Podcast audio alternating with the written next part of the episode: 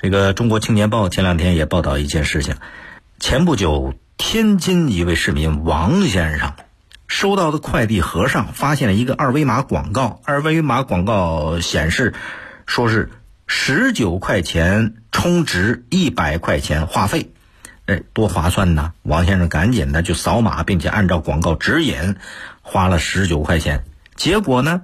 压根儿没有充值到话费，而是显示他开通了某 APP 会员。王先生就把自己的这遭遇告诉了身边不少人，发现好多朋友都遇到过快递盒上的二维码陷阱。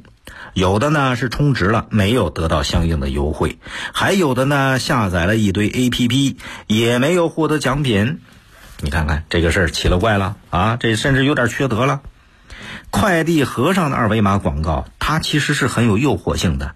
哎，拿到快递盒，上面一行字儿：“先别拆，扫码领大额现金红包。”或者告诉你别扔，扫码一元抽手机。这些宣传，消费者一看买了个快递过来，盒上还有这个字儿，这这还有这种活动。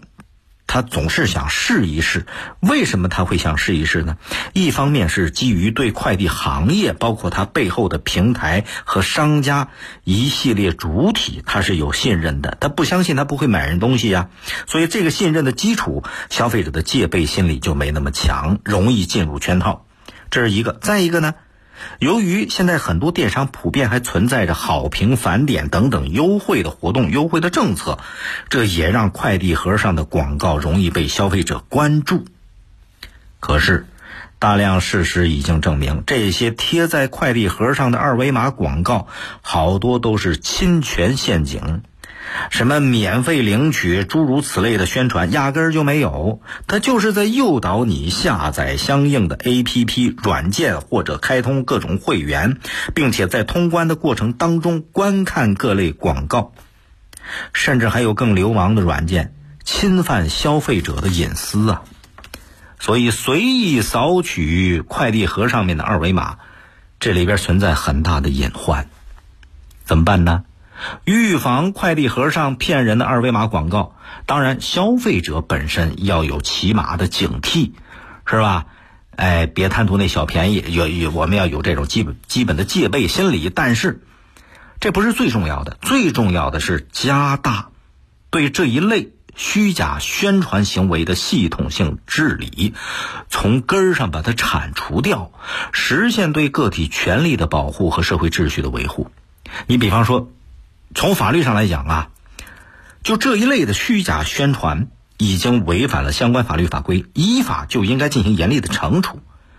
比方说，按照《中华人民共和国广告法》和《广告管理条例》，包括《反不正当竞争法》当中的相关规定，对经营者利用广告或其他方法对商品做虚假宣传的，工商行政管理机关应当责令停止违法行为，消除影响，可以根据情节。处罚一万以上二十万以下的罚款。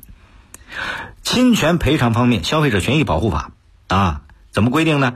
经营者提供商品或者服务有欺诈行为的，应当按照消费者的要求增加赔偿其受到的损失。增加多少？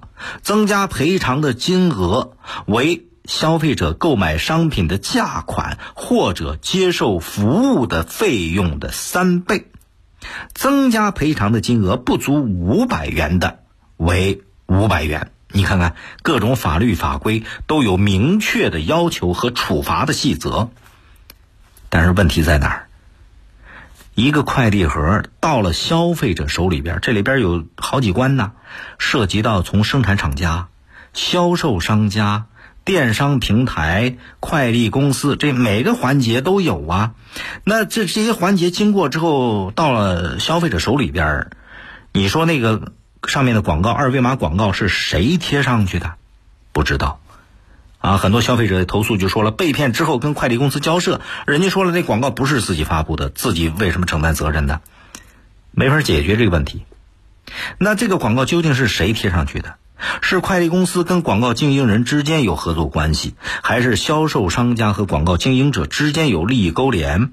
再或者是其他主体实施的行为？甭管谁在快递盒上贴了二维码，都不能稀里糊涂、不清不楚啊，否则发现了问题，怎么去追究侵权的责任？也不利于政府行政主管部门的有效监管啊。所以就得明确责任主体，才能实现责权利有机统一。在出现侵权行为之后，哎，才能追根溯源。是由快递公司负责把好最后的防线，还是由商家履行守则，或者由电商平台作为第三方承担连带责任？这就得把各个环节的责任明确了，才能让规矩发挥作用。否则，最后就是相互推呗。踢皮球，这就形形成一个监管真空了，是吧？最后给虚假广告宣传和消费者欺诈营造了良好的生存空间。总之，明确责任主体，厘清了违法侵权的责任方，快递盒上的二维码广告才不敢放肆啊！更多内容，请下载荔枝新闻和我苏客户端，也可以关注江苏新闻广播的官方微博、微信。更多广播节目、优选音视频和大蓝鲸商城，请登录大蓝鲸 APP。大林评论在大蓝鲸上推出音频产品，每天更新，欢迎您搜索订阅收听。再会。